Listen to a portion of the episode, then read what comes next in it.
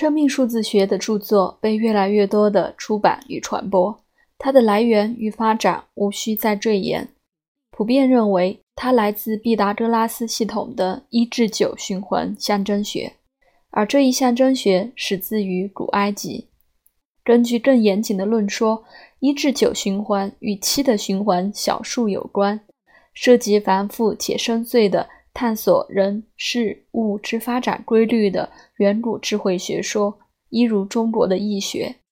但是总体而言，今日的数字学传播仅取其便于理解的要素，即使用出生年月日的数字进行一系列计算，从而了解人格特征、反应模式、生之使命以及流年程序等等。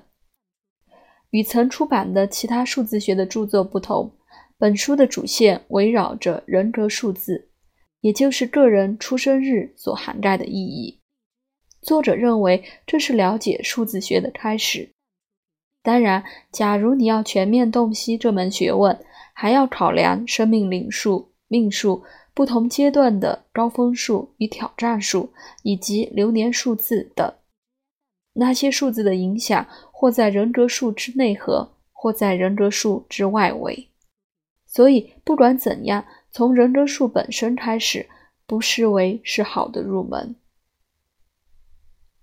生命数字学和其他学说，比如心理占星、人格人类型学一样，是指向月亮的手指，因此它同样具备了恰当使用与不当误用两种情况。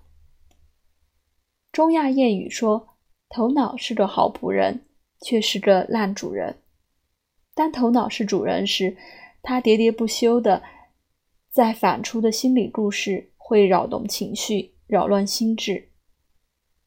而当头脑是仆人时，则可以作为有力的助缘，辅助我们实现想要的内在生命与外在生活。同样，数字学若成为主人，便沦为给自己与别人贴标签的快捷工具，甚至成为互相指责的武器。丧失了直面生命灵动的可能性，而当数字学成为仆人时，可以帮助我们照见自己、支持自己，借由观察与了解自我。每当有惯常反应，不再像以前那样无意识的认同，而能越来越清楚地识别自己的反应是如何不自由，如何被锁定在特定程序内。然后，我们继而学习将局限变成资源，了解其脉络，疗愈及其负面表现，从而正向的使用它。最后，建议已经掌握数字能量或这个工具的朋友，请不时反问自己：如果我不是我的数字，我是谁？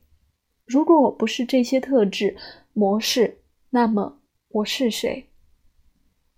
因为这是所有这类工具，包括占星学、人格类型学的原始初衷，即不是为了获得自我定位，不是为了给命运找借口，也不是为了自我对抗，而是为了借此反观那个不能被定义的本质。诚如古印度的奥义书的精神所言，真正的你不是你所呈现的内容，而是使呈现。得以发生的意识，真正的你不是你所知与所观的对象，